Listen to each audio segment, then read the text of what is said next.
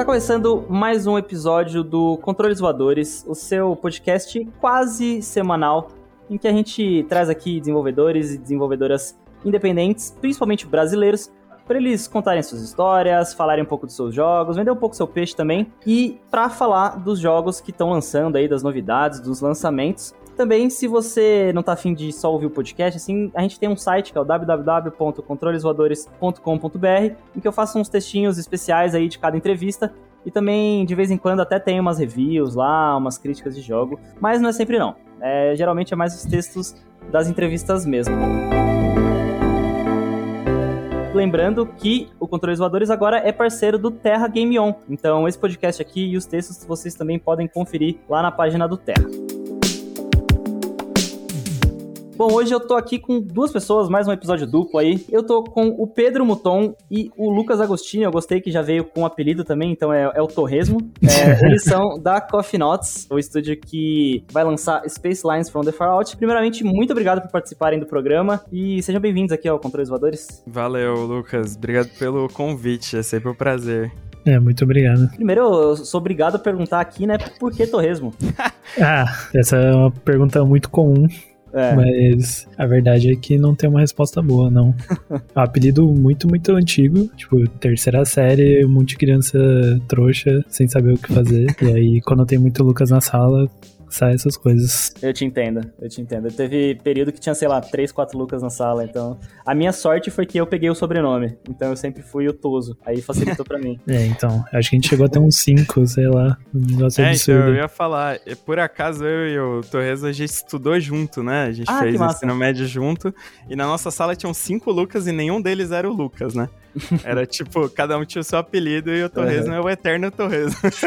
Não tem como se desgrudar do apelido, né? Não tem como. Bom, já que vocês como. falaram aí que vocês se conhecem há muito tempo, então vamos começar com vocês contando de vocês, assim, quem são vocês, de onde vocês são, idade de vocês, assim. Começa aí, Torres, seu cara. Bom, eu sou de São Bernardo, do Campo, São Paulo, tenho 25 anos, é, é isso aí, eu estudei por São Bernardo mesmo, uhum. no mesmo colégio que o, que o Moton estudou. Estudei lá porque minha mãe trabalhava lá, então foi bem show. Mas saindo de lá, eu consegui passar direto em ciência da computação no Unicamp. E aí eu fiz cinco, cinco anos, cinco anos e meio uhum. ciência da computação. Por coincidência, logo quando eu terminei o curso, o Moton chegou em mim e falou que tinha oportunidade para trabalhar com jogos com ele. E aí acabei terminando aqui fazendo Space Lines Legal, e você, Muton? Bom, eu tenho 24 anos, eu nasci lá em Santa Catarina, mas com uns 12, 13 anos eu vim para São Paulo, então você não vai achar nenhum sotaque provavelmente. É, e eu, né, também estudei aí com o lá em São Bernardo. Aí depois vim morar para São Paulo e fui fazer em Bimorumbi, fiz o uhum. um curso de design de games. É, e aí, assim, na época da faculdade, eu trabalhava como professor de programação para crianças numa. Eu acho que tem ainda, é uma rede que chama Happy Code. É, enfim, aí, tipo, acho que ali foi meio que o meu começo, assim, com, com games de certa forma. E aí depois eu fui trabalhando no Big Big Festival. Eu fui ah, o chefe de curadoria lá, trabalhei acho que três anos lá no Big. E aí depois eu fui pro Garage 227, que hoje é de X Gameworks, né? O estúdio cresceu, se fundiu. E saindo de lá eu fui pra Coffee Nauts, né? É engraçado que eu fui pra Coffee Nauts por, assim, também pela minha amizade com o Pedro e o Fábio, que são os, os sócios da empresa. A gente trabalhou no Big, trabalhou no Garage e aí trabalhando na Coffee Nauts junto. Então todo uhum. mundo super se conhece aí. Mas é isso, esse é o capítulo atual aí da história. Estamos no Space Lines. Ah, esqueci de falar, eu sou artista técnico. Ah, legal. E o Lucas é programador, né? Sim, Isso. sou programador. Respondi por você, desculpa aí, tô. é, já conhece há tanto tempo, né, que, que é, já vai é, completar, não. falar um do outro aí. E, e, assim, vocês lá crescendo juntos, então assim, quais foram os primeiros contatos que vocês tiveram com esse universo dos videogames aí, né, dos videogames? Você quer falar? Não, posso falar. Ah, eu sempre joguei videogame desde que eu me lembro por gente, assim. Tipo, meus pais compraram um Mega Drive logo quando eu era pequeno. E aí eu joguei muito Mega Drive até algum Natal aí eu consegui chorar um PlayStation 2. E aí depois disso eu acho que eu nunca parei de jogar alguma coisa. entre consoles e computador. E aí é meio que eu escolhi para ciência e computação para programar mesmo, porque eu gostava bastante dessa área. E aí meio que as coisas foram se convergindo aos poucos. Eu fui trabalhando em várias áreas da, da computação e nenhuma encaixava nenhuma eu achava, nossa, isso daqui é muito maneiro mesmo. Até que eu consegui ir pra Coffee Nauts e aí agora eu acho que realmente é o que eu queria fazer, assim, eu achei bem maneiro. Antes de chegar na Coffee Nauts, você chegou a participar de alguns outros projetos, Game Jams, assim, dentro da, da participei, Sim, participei de Game Jams, mas com amigos, assim, coisas pequenas, né, de uhum. 24 horas, 48 horas. Nunca participei de daquelas Game Jams que leva semanas ou até mês. Acabou sendo, as Game Jams acabaram sendo mais caóticas do que realmente um exemplo de desenvolvimento de jogo. Ô Torres, mas você fez um jogo de Game Boy, não foi? Eu lembro que você tinha um projeto bem diferente. Ah, tenho bastante interesse nessa área de, tipo, desenvolvimento para consoles, tipo, como que funcionam os consoles, principalmente os consoles antigos que são mais, eram mais limitados e tinham que fazer uns malabares para fazer qualquer coisa aparecer na tela.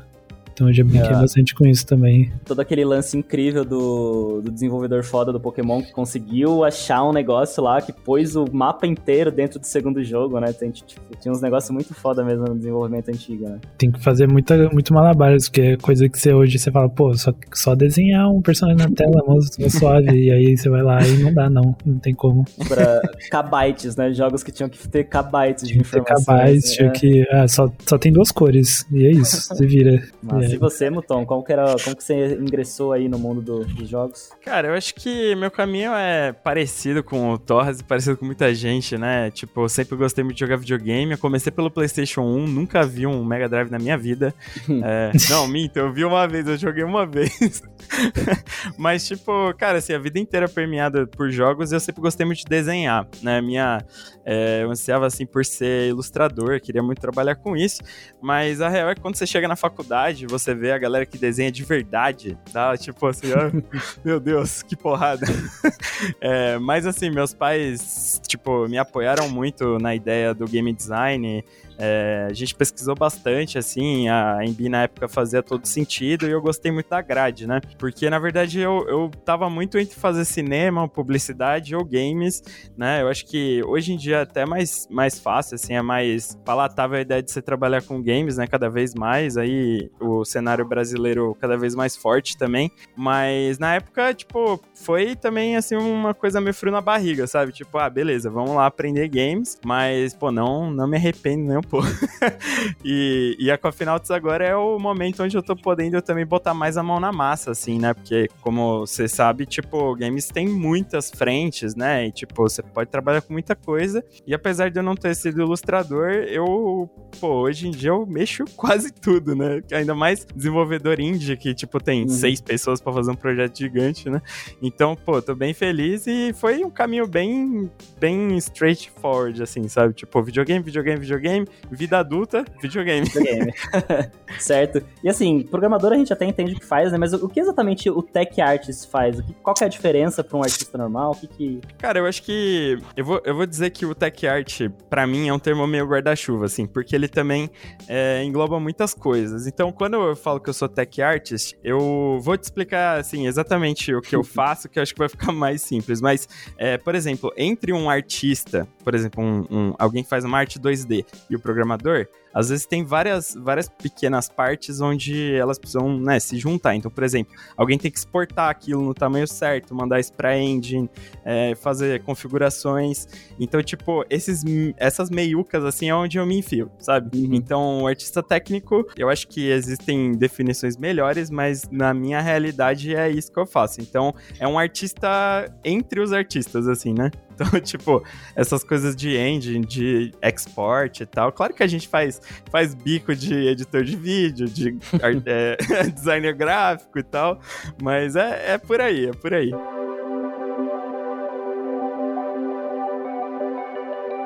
Desde quando vocês entraram na Coffee Notes, assim, o, o, o Space Lines foi o primeiro projeto que vocês fizeram ou vocês participaram de outras coisas já? Assim, do escopo que é o Space Lines foi o primeiro, né? Lá no garage a gente trabalhava mais com outsourcing, então não tinha acesso à pipeline inteira de desenvolvimento. Então, uhum. pelo menos para mim, eu acho que eu, eu posso falar que foi o primeiro projeto mesmo, assim, que eu tô vivendo todas as fases e tal. Inclusive, né, agora a gente tá perto aí de lançar, viver todas essas fases de, de marketing, de, de publicar um jogo e tal, uhum. com certeza foi o primeiro.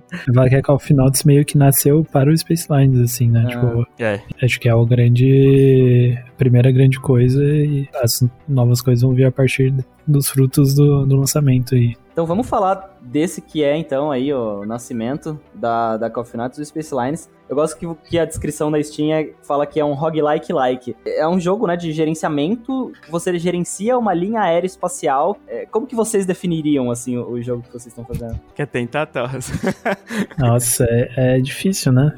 Normalmente as pessoas batem o olho e falam overcooked, né? Primeira é, coisa overcooked que no espaço é, tipo, é. a, a, piada interna, assim, né? Toda uhum. live tem alguém que fala overcooked space.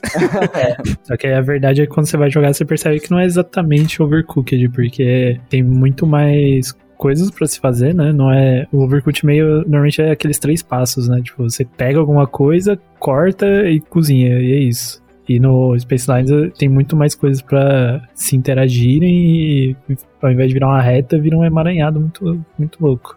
É, eu e... acho também que é tipo. Ah, desculpa, Toss. Não, pode, ir, pode Perdão. Falar. Não, eu queria comentar que eu gosto dessa explicação no sentido, tipo assim, quando você tá na rota, você tem um microcosmos que ele parece o Overcooked, né? Mas ele é envelopado num, numa estrutura de roguelike. Então, tipo, você vai perder, você vai começar de novo, você vai liberar novas coisas. Por exemplo, o banco, que é uma das features do jogo, onde você pode ir aos poucos fazendo uma poupança, assim, tipo, fazer aquelas corridas. É, todo mundo que já jogou roguelike que tem economia já fez aquela run para juntar dinheiro. Assim, você fala, ah, não, não importa pra onde eu vou, só vou juntar moeda, né?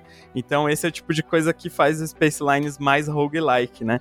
Então você tem, quando você tá na rota, você tá meio overcooked, mas aí a, o big picture, assim, é meio roguelike, né? E, assim, para o pessoal que tá ouvindo entender, é um jogo que você tem uma companhia, uma linha espacial aérea, e você vai viajar numa rota entre país, entre planetas, pegando passageiros, é, só que daí a, a sua nave tem, tipo, muitas funções, você tem que deixar os passageiros felizes, você tem que alimentar os passageiros, você tem que cuidar da parte elétrica, então são muitas features, né, são muitas variáveis que você tem que cuidar nessa rota, e toda vez que você termina uma rota, você ganha um, uma quantidade de dinheiro. Se você, você pode pegar um passageiro no meio de uma rota, de um planeta para o outro. E daí você vai melhorando a sua nave, né? E são 15, são 15 sistemas, né? De que você pode fazer o upgrade dentro dessa, dessa nave. Como que foi programar tudo isso? Fala aí, ah. meu, meu querido. um pouco caótico, né? Mas a gente se preocupou bastante em tentar deixar o mais modular possível, assim. Então, tipo, todos os sistemas meio que são a mesma coisa e aí a gente vai implementando as peculiaridades aos poucos e especificamente para cada um. Então, se a gente quiser colocar alguma coisa nova, a gente só meio que duplica o anterior, uhum. muda para ter as funcionalidades novas e, e é isso. Tipo, a gente consegue avançar bem rápido a partir do momento que a gente conseguiu fazer uma base boa. Tanto que essa base foi feita, tipo, anos atrás e a gente não precisou mexer nela ainda. Uhum. Quase que, é, que nada. Tá, tem funcionado muito bem. E assim, duas coisas muito importantes do jogo é que as viagens são geradas proceduralmente, né? É um jogo gerado Sim. A maioria das coisas é gerada proceduralmente. E tem um, um sistema de monitoramento de desempenho que vai mudando as coisas enquanto você está na viagem? Como que, como que é tudo isso? É, eu, esse cara foi. É, ele foi meio que inspirado pelo que o Left 4 Dead faz e outros jogos similares, se não me engano. Mas o Left 4 Dead é a grande inspiração, que é... Existe uma inteligência artificial superior, ma mandadora em tudo, que ela basicamente tá sempre vendo o que tá acontecendo. Ela sabe quantos passageiros estão tristes, quantos passageiros estão com fome, quantos passageiros estão doentes. Ela sabe se tem asteroide, se não tem asteroide, sabe tudo. E aí ela tem essencialmente uma conta que ela faz. Tipo, ah, os asteroides são tão difíceis e o passageiro doente é tão difícil. E aí ela faz uma conta ali e fala: ah, será que eu consigo deixar mais difícil ou eu, posso, eu preciso tirar o pé do acelerador? E aí ela vai trazendo mais coisas pro gameplay dependendo dessa necessidade necessidade, tentando manter meio que uma média constante durante é. a, o gameplay inteiro. E, e, como o Space Lines também ele tem um foco no multiplayer, né? É, essa é uma das principais propostas, assim, eu entendo da diversão do Space Lines também é você poder jogar com seus amigos e é, essa inteligência artificial ela também tenta balancear as coisas baseadas no número de jogadores, né? Então, tipo, para você ter pro jogo ser divertido sozinho, mas também ser super divertido com quatro pessoas, né? Esse é o nosso foco, ou duas, ou três, ou quatro.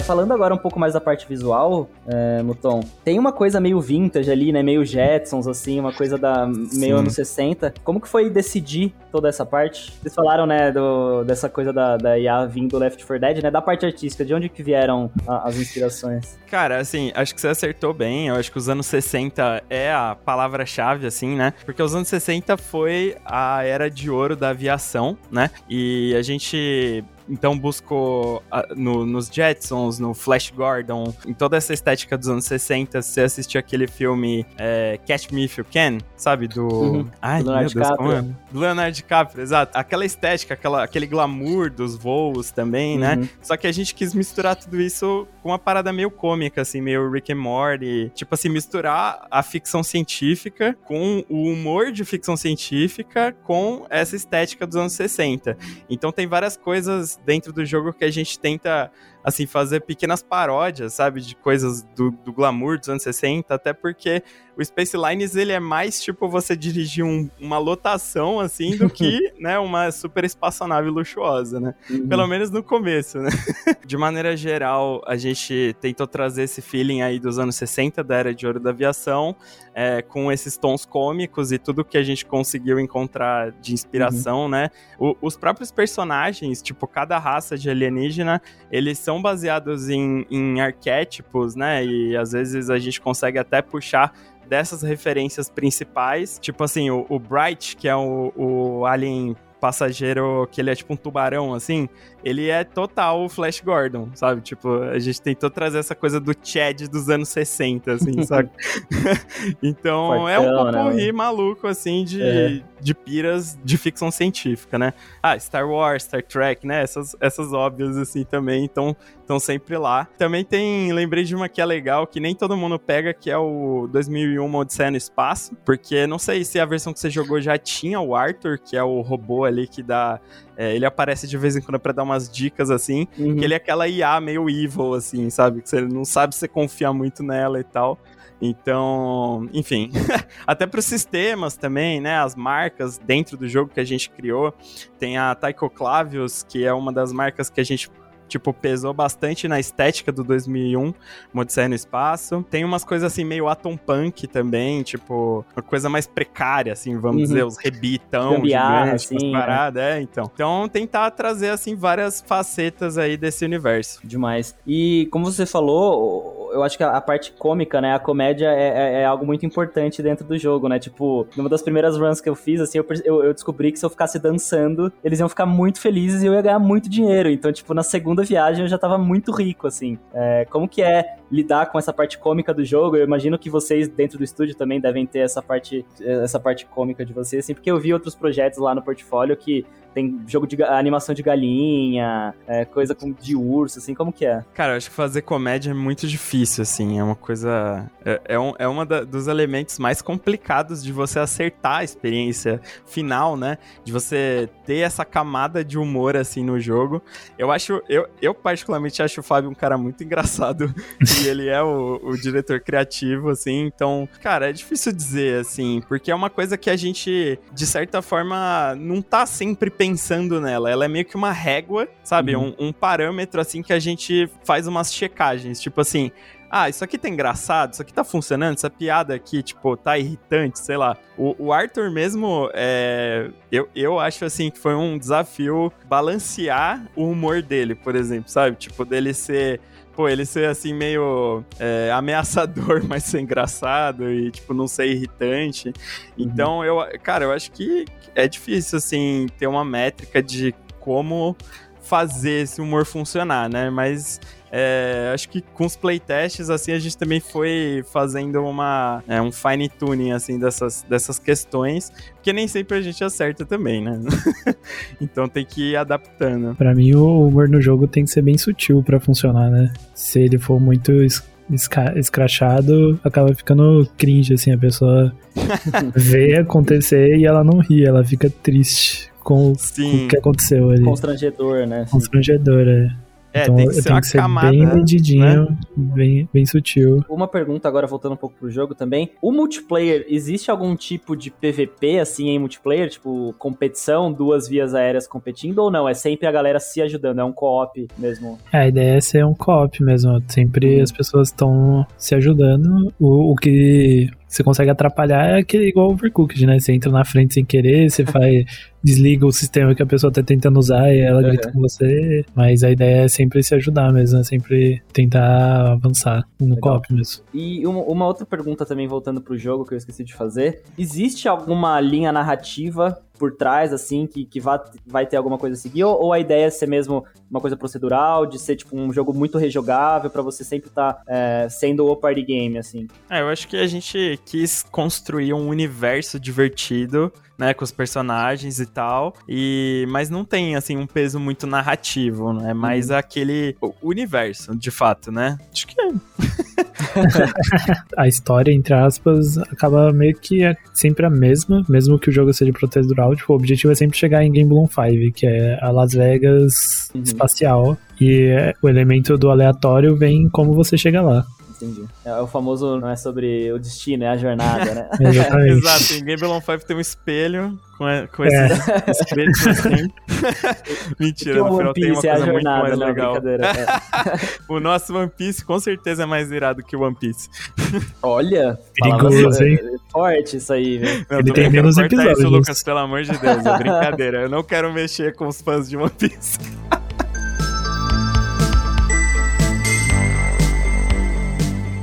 E vocês no começo vocês falaram que a Coffee meio que nasceu pro Space Lines, né? Vocês estavam lá juntos, vocês estavam tudo na, na, na, criação também do, do estúdio e do jogo desde o começo? Não, na verdade é, o Space também não. É, então, o Space Lines ele, nas... ele nasceu em 2017 e era o TCC do Pedro e do Fábio ah. com mais uma equipe. Então, uhum. o Space Lines ele sai da Embi Morumbi como TCC e em 2018 é, eles abrem de fato a empresa, né, oficialmente. E eu entrei em 2019. É isso? 2019? Quando começou a pandemia? Vocês também estão com esse problema de lembrar quando começou? não, eu entrei 20, em 2020. 2021 é o mesmo então. ano, né? 2021 Exato. é o mesmo ano. Não existe. Mas eu, então, depois que eles saíram, eles foram, né, trabalhando assim aos poucos. E aí uhum. chegou um momento que a coisa ficou mais séria. E aí eu entrei e um tempo depois o Torresman entrou em 2020. E desde então a gente tem trabalhado todos os dias aí juntos, é, em home office, né? E é isso, né, Tos, eu acho. É, sim. É. Eu entrei relativamente bem depois, né? Não sei quando você entrou exatamente, mas quando eu entrei o jogo já tava andando, já tinha bastante coisa funcionando, já evoluiu bastante desde então. Nossa, demais, cara. E, e, é de fato, então, a Coffee Notes, ela, ela. Na faculdade a gente é encorajado a, tipo, criar um estúdio, mesmo que seja no papel, né? Pra gente já uhum. começar a vivenciar essa coisa. E a Coffee Notes é originalmente, tipo, também desse papel aí do TCC. E vem pra abraçar o Space Lines. Então, que nem os, os outros projetos que você viu são outros projetos desse contexto, da faculdade, né? Uhum. É, mas, de fato, eu, eu e o, e o Torres, a gente entrou já na era full Space Lines, full assim, Space né? Lines. E atualmente uhum. tá completamente full Space Lines mesmo, não tem nenhuma parte da equipe trabalhando em outras coisas, assim. É, atualmente, essencialmente full Space Lines. Sim, é. Uhum. A gente tá perto do lançamento, a gente tá todo vapor. Legal. E desse período, desde que vocês entraram, teve alguma mudança de escopo? Teve uma mudança muito grande que o jogo sofreu, assim, que meio que reprogramou tudo? Como que. Ou, ou tá sendo bem linear, assim, é. o desenvolvimento? Do meu lado, a gente teve grandes mudanças, sim. Quando eu entrei, o jogo era. Ele era multiplayer, né? A ideia sempre foi ter os quatro jogadores, mas ele era local, tipo, uhum. para você jogar com as quatro pessoas no, no mesmo computador, no mesmo videogame. E durante pouco, alguns meses depois que eu entrei, teve essa ideia, né? É uma ideia antiga, né? Mas começamos a realmente andar para frente com a ideia do multiplayer online tentar trazer o jogo para ser jogado entre vários computadores, né? E isso foi uma mudança completamente gigantesca no jogo. O jogo tinha sido todo feito desde o zero, pensando em jogar offline, e a gente teve que ir lá e dar um jeito dele rodar online. É algo que a gente ainda tá ajustando até hoje, assim, mesmo depois de mais de anos, eh, mais de um ano disso, removendo bug, arrumando um monte de coisa que é, jogar online é um problema bem grande, é bem mais complexo que fazer um jogo offline. Então a gente tá nessa há um tempo, mas o lançamento tá bem show, assim, acho que vai ficar bem legal. E é um algo bem a mais pro jogo, né? É bem diferente você poder jogar online com qualquer pessoa. E a ideia é ele ser cross-plataforma também ou só, só PC por enquanto? Ah, o jogo vai lançar pra Xbox também. E acho que a gente tá trabalhando para ser cross-plataforma, assim. É o objetivo é lançar cross-plataforma. Poder jogar Xbox e, e PC sem problema. Legal. Agora que eu acho que a gente já falou bastante das partes técnicas aí do jogo em si, eu queria trazer umas outras coisas. Primeiro, como que é essa parceria que a Coffee Notes conseguiu com a Skystone Games, né? Com a publisher que é, tipo, com nomes gigantescos, criador do, do Diablo, o cara que era do, do, Perfect World. Como que é essa troca de vocês com eles? A, a, experiência de ter uma publisher é uma coisa muito interessante, assim, e é um privilégio no sentido de somos um estúdio, né, que saiu da faculdade brasileiro e a gente tem a atenção desses caras. Eu acho que fazer games é uma coisa e vender games é outra, né? Então eu acho que, respondendo essa pergunta, é muito legal ter uma publisher, porque a gente aprende muita coisa, né? Tem uns caras experientes, o, o David Breve aqui, que você comentou que é o cara do Diablo, ele é um cara super experiente, né? E que tá sempre ajudando muito a gente com essas questões também de pública, né? De fato, a publisher, pelo menos da nossa experiência, ela influencia mais essa questão em volta do desenvolvimento do que o desenvolvimento em si, né? Então, eu acho que a as grandes lições, o grande porquê de ter uma publisher, para nossa experiência, tá sendo aprender, assim, como vender o jogo de fato, como colocar ele, é, não só a parte técnica, né, de plataformas, essas coisas que, que inclusive é bem cabuloso, bem mais do que eu imaginava. tipo, alguns detalhes técnicos, assim, de, de setups e afins, uhum. mas de, de ter esse know-how mesmo, né, de aprender como colocar o seu jogo, tipo, é, na mão da galera sem estar tá na mão da galera entende? Tipo, a gente tá fazendo o jogo, mas já tem que estar tá alugando a mente das pessoas para criar esse hype, né? Uhum para ter essa troca emocional também entre desenvolvedor e público, né? Você falou aí de, de, criar um hype, criar meio que uma comunidade. Vocês pensam em ter aportes assim para tipo coisas na Twitch, assim, para falar com chat ou parcerias com criadores de conteúdo também que vocês querem fazer para divulgação? Como que tá a criação de comunidade do Spaceline? Cara, é um trabalho que a gente vem fazendo assim desde, né, desde que eu entrei, desde que o Space Lines é Space Lines todos os dias.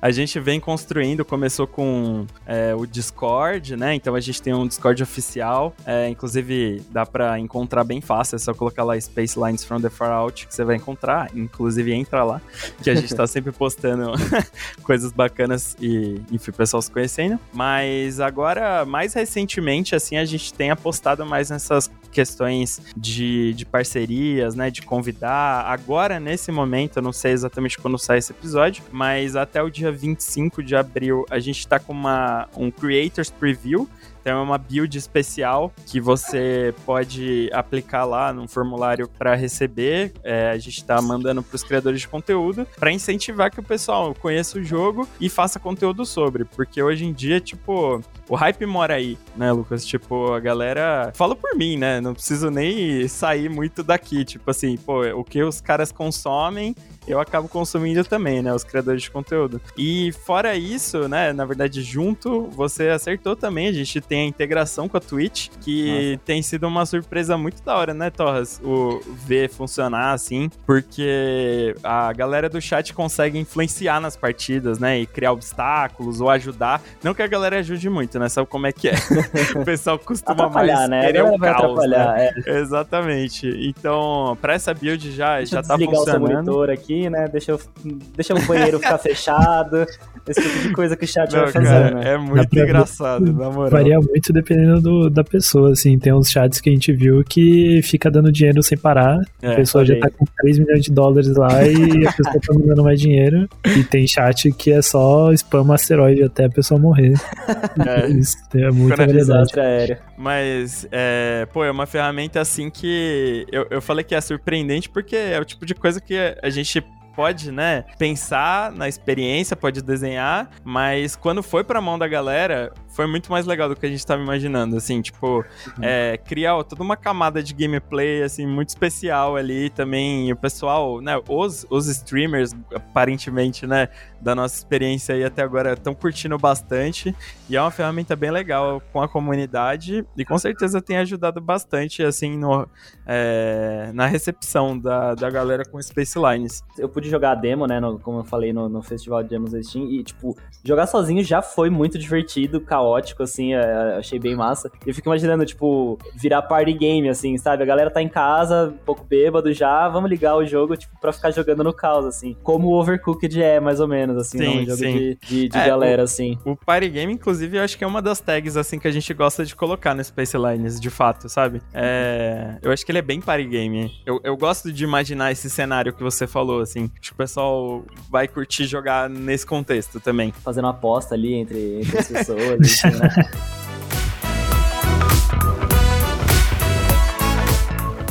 Seguindo agora para os finalmente, assim, primeiro falar de um, um, pouco do, da repercussão do jogo, né? Em 2019 ganhou é, o jogo do público, né? O prêmio do público no Big, é, ganhou também outros prêmios ali de melhor casual na, na Game Connection América. Como que é receber esse feedback é, geralmente positivo, assim, quando vocês vão levando o jogo para os lugares. Eu vi também que, que o Space Lines já foi para várias feiras e eventos internacionais também, né? Como que é ouvir também esse feedback de pessoas de fora do, do Brasil, assim? Cara, o lance do, das premiações, eu, eu não tava ainda na equipe da Coffee Nauts quando rolou Game Connection, mas por acaso eu estava lá em São Francisco. Ah, que massa. Por causa do Big Festival, uhum. tipo, sempre tem essas coincidências entre eu e, e a, e a Coffee Nauts. É, mas, tipo assim, pô, é muito louco, né? Não tem jeito, assim. Eu lembro na época, Lucas, imagina, o contexto era a Coffee Nauts ainda não estava trabalhando nos Space Lines todos os dias, assim, a gente não era isso ainda. Com certeza deu um gás muito da hora, assim, na época. Eu lembro de ver o Pedro Fábio muito feliz, assim, e, e com aquele gás de, pô, vamos fazer mais, né? É, mas agora, no momento que a gente tá, a gente tem participado de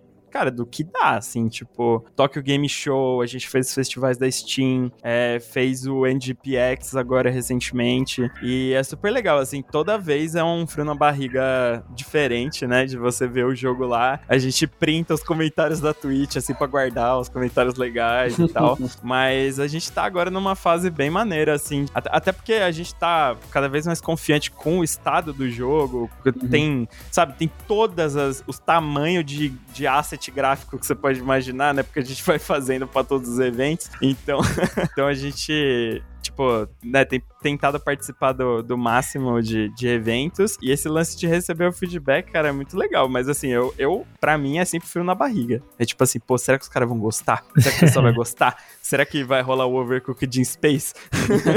é, mas é, é, bem, é bem legal mesmo. Quando a gente lançou o Flight School, que é a, a demo grátis que, tá, tem na Steam, a gente ia ficar entrando todo dia na Steam pra ver quantas pessoas baixaram, quantas pessoas deram review, o que, que eles estão falando. Maluco. A gente ficou semanas diariamente vendo isso. Né? Quantas wishlist. É, dando, vendo o que tá acontecendo, porque é realmente um frio na barriga. Você coloca, quando finalmente sai da sua mão e outra pessoa vai jogar sem você ter nenhum controle, assim, essa pessoa pode fazer qualquer coisa. É, é o Torres fica passando mal, né, Torres? O programador fica lá, né? Nossa, Ai, Deus. Toda Ai, vez alguém manda um clipe da Twitch, eu já fico, meu Deus. Será que é bug, né? O que, que deu errado dessa vez? O que, que vai vir pra. O que, que vai sobrar pra pra mim, né? Mas é, é sempre muito legal. E agora que as coisas estão começando a caminhar, a voltar ao normal, assim, né? Eventos presenciais também, assim, vocês pensam em, esse ano tá em tudo que tiver, assim, BGS, Big, CCXP, vão estar tá lá também pra, pra, dar novidades sobre o jogo? Cara, eu vou te, te dizer que gente, acho que a gente ainda tá entendendo, assim, esse caminho para o lançamento, né? Uhum. É, é, por causa né, da pandemia ainda Sim. as coisas não estão tão certas, mas eu acho que eu vou ter que deixar essa resposta aí no ar, cara, porque de fato. que é aquela coisa, né? É claro que a gente tem vontade de participar, né? Eu acho que falo por todos da equipe, mas ainda não, não temos certeza sobre eventos presenciais. Uhum. É, quem sabe, né? Ia ser legal. Quem sabe, né? Você tem uma ideia, eu nem conheço a maioria das pessoas da equipe pessoalmente ainda. Verdade, né? Eu entrei na pandemia e eu moro em Campinas, então eu realmente nunca nem vi. É, então tem que fazer um evento presencial primeiro pro Torresmo conhecer todo mundo. Exatamente. Aí Exatamente. a gente vai pros eventos presenciais de verdade. Você, você mora em São Paulo, Pedro, atualmente? Eu, eu moro em São Paulo, eu moro em São Paulo. E, e a, a, galera da equipe é também tudo aqui de São Paulo ou é, tem, tem mais, mais pulverizado, assim? O outro, o nosso outro programador é de Campinas também, né, Tos? Sim. Tá é, morando é. em Campinas. E eu acho que o resto do pessoal é tudo de São Paulo. É. Acho que calhou de todo mundo ser daqui, que não precisa, né? O nosso formato, assim, poderia uhum. ser do mundo todo, né? Mas por acaso o pessoal de São Paulo. É que acabou que todo mundo é da NB, assim, né? Todo mundo saiu é. do mesmo do mesmo berço. Sim. É verdade. É em peso, é em bila. Previsão de lançamento. Vocês têm alguma data prevista ou um período que vocês estão em mente, assim, que vocês querem lançar? Vão lançar mais alguma, alguma demo, mais alguma versão antes do jogo final ou não? É, a data de lançamento a gente tá pra final de maio, então tá pertinho. Você pode ver pelas nossas olheiras. o Torres nem apareceu na webcam aí. Né? é, eu não tenho. Eu estou morto no chão. Mas é, agora, né, como eu comentei, a gente tá aí nessa build especial do Creators Preview. Uhum. É, mas até o lançamento, cara, eu acho que daqui talvez a gente tenha algum playtest, assim, mas o, o nosso objetivo é conseguir o Gold aí da build e lançar é, e ser feliz. Prova provavelmente, talvez aconteça atualizações do Flight School, que já tá na Steam. Perfeito, pra, verdade. Pra trazer ele um pouco mais perto do, da build atual, porque foi lançado em fevereiro e já aconteceu muita coisa depois disso. Mas acho que coisas novas realmente vai ser só o jogo final. Legal. E esse lançamento que vocês estão pensando em fazer já vai ser todas as plataformas ou vai ser primeiro pra PC e Xbox, depois vão pras outras? Como vai ser? É, lança na, na Steam, PC, Linux e Mac, certo, Torres? É, a Steam, na Steam vai ter Windows, Linux e Mac, suporte para para tudo. Uhum. E Xbox vai, vai ser no mesmo dia também, vai ser tudo junto. Fim de lançamento é foco total, né? Mas vocês já têm em mente, assim, o, futuro do jogo? É, tipo, é, suporte de conteúdo, de atualização por um tempo? Vocês vão é, sentir como que vai ser a recepção também? Ou já tem coisas preparadas? Cara, eu acho que, assim, de forma geral, a gente sim tem muitos planos, né? Sempre tem muita coisa... Porque você sabe como é desenvolvimento de jogo, né? A gente queria, se pudesse, botava nossa, até. Botava Mas, tudo e mais um pouco. Botava tudo. Eu sou o cara. Do... Eu adoro um easter egg, cara. Por mim, eu passar seis meses botando easter egg no jogo. Mas eu acho que é esse caminho que você falou, no sentido de sentir a recepção também, né? E uhum. entendendo qual papel que o Space Lines vai ter aí também na. Por exemplo, nos criadores de conteúdo, né? Pô, sei lá, vai que o negócio começa a ficar super legal e aí a gente começa a injetar mais é, no desenvolvimento da integração com a Twitch, não sei, né? Uhum. Então acho que, que eu gosto dessa resposta do vamos sentir. É, ideia, ideia é o que não falta. É, nossa.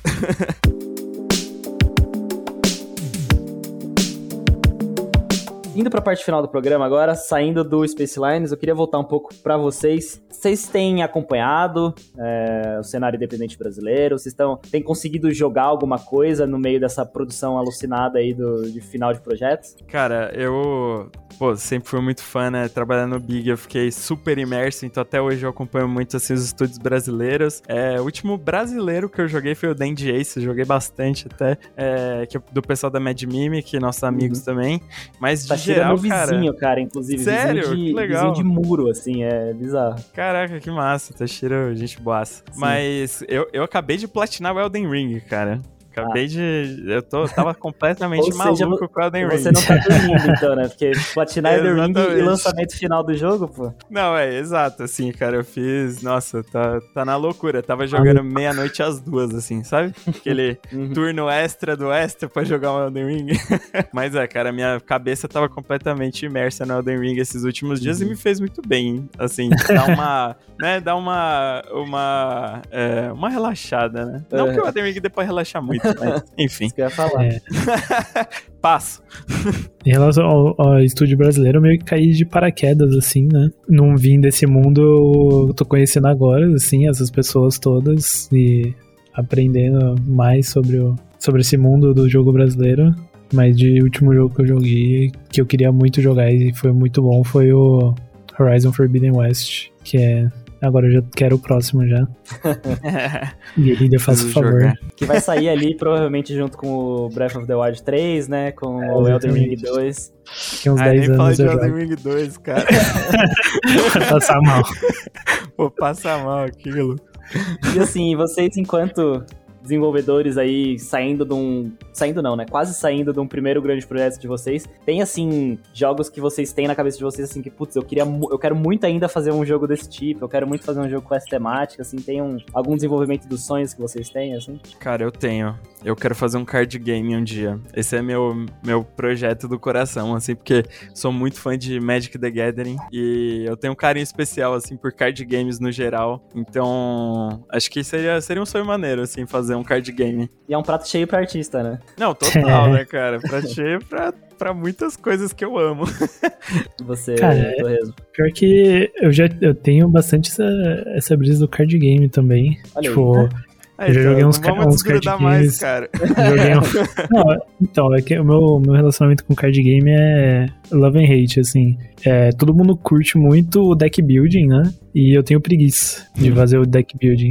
Mas eu gosto muito do gameplay do, do card game. Uhum. É, e eu já joguei uns que eu achei muito divertidos e que não existem mais, assim, porque morreram com esse rolê de jogo Game as a Service acabaram morrendo, mas ia ser bem legal, assim, é realmente algo bem interessante. Talvez algo, não sei se vocês jogaram, mas talvez algo na linha de Inscription aí, que usa card game, mas também tem outras mecânicas sabe? Cara, eu vi muito projeto legal, assim, que mistura card game com várias coisas e eu, eu sempre gosto, assim, acho que se eu fosse fazer um card game, eu ia nessa pegada de fazer um Frankenstein, assim, sabe? Tipo, uhum. uma nova Sim. pegada, talvez, porque, cara, o Magic são 30 anos de design e tudo se compara ao Magic. É muito difícil, assim, você sair ah, dessa é. forma, né? É, dessa forma, na verdade.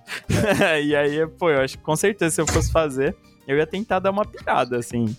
Realmente misturar coisas. É, até outros. Outros similares, tipo Yu-Gi-Oh! etc., acabam caindo no mesmo, no mesmo balde ali, né? No mesmo pacote de, de card game. É, e todas essas novas, assim, essa linha, a, a linha do Hearthstone, Gwent, o, o da Riot também, o Legends of Runeterra, né? Que tem todo esse formatinho, né? Sim, total. Meio off-topic já, mas o Runeterra recentemente lançou, tipo, uma campanha, assim, tipo, é tipo um roguelike dentro do Runeterra. Uhum. Você chegou ah, a ver. Puta, Não. eu fiquei viciado, cara, viciado nesse negócio, muito legal. massa, massa. Não, legal que já tá formando o próximo projeto de vocês aí, então... Não, ao vivo, tá, Lucas? Ao, ao vivo, é, ao vivo. O card game, card game Frankenstein. Eu, eu, eu, acho muito louco, porque eu, eu nunca joguei Magic, assim, jogo card games muito complicados, porque eu sou meio burro, nunca consegui entender, entender direito como eles funcionam. Jogava no máximo um Yu-Gi-Oh! Forbidden Memories lá no, no, Play 1. Brabo, clássico. Você é brabo, você é brabo. Mas assim, eu, quando eu era, quando eu tinha, sei lá, tava no, no colegial, eu tinha uma, uma fissura, eu comecei a desenhar e, e, pensar numa ideia de um card game de, de Senhor dos Anéis, misturando com um RPG tático, assim, sabe? Que você faz o deck building pra poder colocar as tropas e não sei o que. Não sei, card game tem essa coisa, né? Ele chama a gente, assim. Chama, é, cara, é, chama. E eu, eu lembro até uma vez, acho que durante a faculdade ainda, um amigo meu, também muito inspirado por Senhor dos Anéis, ele tava planejando, tipo, um card game que incluía dados. Tipo, você usava os D20, os D6, uhum. assim, pra, tipo, influenciar no jogo. E a gente até chegou a rabiscar alguma coisinha, assim. Quem sabe não é aí o esqueleto do, é, do meu é. do nosso projeto, né, Tos? Toca aí, Isso moleque. Já vou mandar, já vou mandar documentos também de, de royalties lá pela ideia. Por, jun, por juntar juntar a fazer a semente do projeto. Já entra no crédito. e agora, última pergunta, juro, assim, vou liberar vocês aí também pra vocês jogar seu Elder Ring de novo. Não, Lucas, eu platinei, não vou jogar mais, cara. Não vai ligar, não vai abrir mais. Assim, o, o, que eu tô pedindo pros, pros devs nos últimos programas é pra eles deixarem indicações de outros desenvolvedores, outros jogos, assim, que seria legal de trazer aqui pro controle, seria legal pro, pro pessoal ir procurar também, saber mais. Perfeito. Você já conversou com o pessoal do Dandy Ace? Dandy Ace ainda não, já tá marcado. É como a gente mora do lado, o Tashira agora ele não quer mais fazer entrevista no, no computador. Ele falou: não, a próxima vez que a gente for fazer entrevista, você vem aqui em casa com um gravador, e daí a gente toma uma cerveja e, e, fala do próximo jogo. Eu falei, não, beleza, né? Perfeito, perfeito. Ah, mas eu, eu posso usar essa? Porque, pode, cara, pode usar, é, é, é, é, os caras que eu, que eu penso, né? Então, uhum. a minha indicação é a galera do Dandy Ace, né? Da Mad Mimic, Tashira e companhia. São muito gente boa. Que uhum. também, amigos de longa data aí do, do Fábio e do Pedro também, tem, tem ah. seu, sua mãozinha na, na Coffee de certa forma. Sempre foi, foi muito parceiro. Um off-topic, inclusive, só comentando. O, o Tashiro foi o terceiro episódio gravado, mas o áudio cagou. E aí, Puts, aí eu perdi o áudio. Daí a gente tá nessa de remarcar a entrevista é, desde então. Entendi. Não, da hora, mas faça assim porque vai ser massa. Vou ouvir, com certeza. Tem alguma coisa que vocês acham que faltou da gente falar aqui do Space Lines, de vocês que vocês gostariam de colocar? O espaço aqui é aberto de vocês. Pode fazer jabá já? Pode, pode. essa, seria, essa seria a última pergunta. Falar das redes sociais, tudo mais, onde a gente pode acompanhar. Ah, não, então, então no, no tópico extra, eu, eu acho que eu, que eu não tenho nada. E você, Torres? Não, acho que é Uma isso. coisa que você queria conversar? Então vamos direto então, para ir pro, pro Jabá, pras redes sociais. Antes de começar as redes sociais, a gente tem que lembrar as pessoas que estão ouvindo ir lá na Steam, já deixar o Space Liners na wishlist de vocês, né? Então já deixem lá o jogo na wishlist, que logo mais tá lançando. E é muito importante a wishlist pro, pros desenvolvedores, né? Pro estúdio. É, 100%. deixa o wishlist, baixa o Flight School, já é, é um gostão, é. viu? Porque essa demo aí, a demo tá muito maravilhosa. É uma demo aqui... mais que demo, assim, né? Ela é uma campanha quase que sozinha. Uhum. Então dá para jogar bastante horas só nela e tá de graça, só baixar. Exatamente. Flight School, então não esqueçam de, de dar uma olhada. Dependendo do dia que sair esse episódio, provavelmente vai ter novidades até no Flight School, né? Então é, também sigam o Space Lines nas redes sociais. A gente tem o Twitter, o Facebook, o Instagram e o Discord. Para as redes é, você pode encontrar no PlaySpaceLines. E o Discord também consegue encontrar lá, é um canal oficial, então é, aparece sempre em primeiro lá na busca, busca por Space Lines from the Far Out. Se você gostar do jogo, gostar da ideia, gostou do papo, não esquece de deixar o wishlist, que é muito importante pra gente alcançar cada vez mais jogadores aí para conhecer o projeto e curtir, né, o nosso lançamento aí no final de maio. Massa demais. Tem as redes sociais de vocês também, não sei se vocês usam muito, mas se vocês, se vocês quiserem, pode deixar aí pro pessoal seguir, acompanhar as coisas pessoais aí de vocês, projetos pessoais, esse card game futuro aí. Cara, eu, eu sou meio low profile, assim. Mas o meu Twitter é eudrazi, muti, M-U-T-T. Então uhum. me segue lá que eu reposto coisa de Cowboy Bebop e, e jogos brasileiros. É, eu tenho vários nada, essa é a verdade. Não tenho nenhuma rede social, então vocês vão ter que seguir Space Lines mesmo. pra é saber sobre mim. Lucas, Pedro... Lucas não, né? Torrezo e Pedro, obrigado pela participação aqui no, no Controles. Foi muito legal ouvir a história de vocês, falar do Space Lines. E deixa aqui de novo, né, o Controles como uma via de mão dupla aí, se vocês quiserem também falar de novos projetos, debater aí o, o card game Frankenstein, podem, podem chamar. Obrigado pela participação. Vai chegar, vai chegar. Vai chegar, vai chegar. Valeu, Lucas, demais, cara. Obrigado pelo convite, valeu aí por, pelo papo, foi muito bacana. E pode deixar que a gente vai contar tudo pra você. Vamos contando. É, muito obrigado Pô, pelo, pelo espaço que você tá criando. Da hora, é isso aí. Então, até a próxima aí pra quem tá ouvindo. E não deixe de dar o wishlist lá no jogo. Valeu. Valeu, galera. Valeu. Muito obrigado por ouvir até aqui e esse foi mais um episódio de Controles Voadores. Você gostou do podcast? Não gostou? Tem alguma sugestão ou indicação de algum dev brasileiro que você quer ver por aqui? Então acessa www.controlesvoadores.com.br e deixa a sua sugestão e não se esquece também de já seguir o Controles Voadores na sua plataforma de podcasts preferida. A gente se vê no próximo episódio. Tchau!